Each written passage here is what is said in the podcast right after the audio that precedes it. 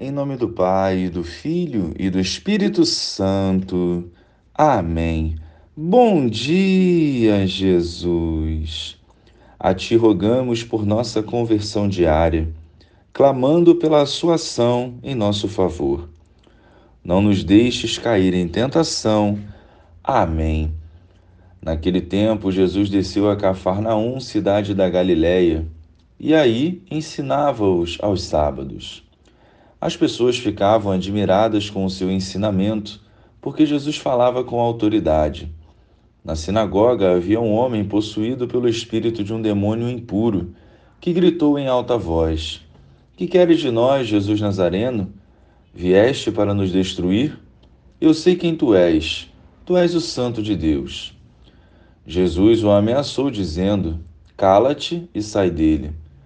Então o demônio lançou o homem no chão, saiu dele e não lhe fez mal nenhum.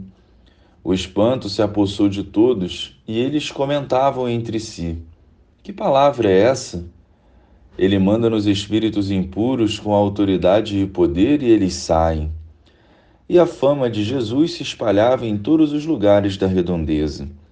Louvado seja o nosso Senhor Jesus Cristo, para sempre seja louvado.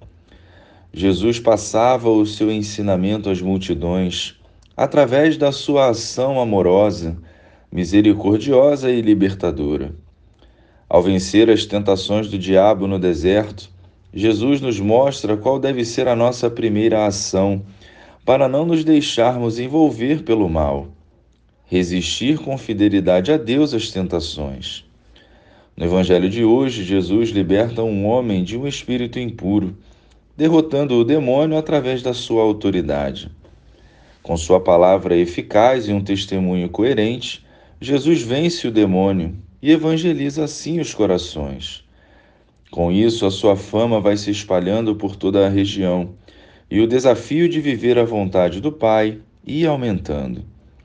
Nos dias de hoje, para triunfarmos sobre toda a obra do mal, é preciso viver em comunhão com o Senhor e viver a palavra em nosso dia a dia, permanecendo fiéis e obedientes ao Pai até o fim. Assim, venceremos o mal e viveremos em plena paz.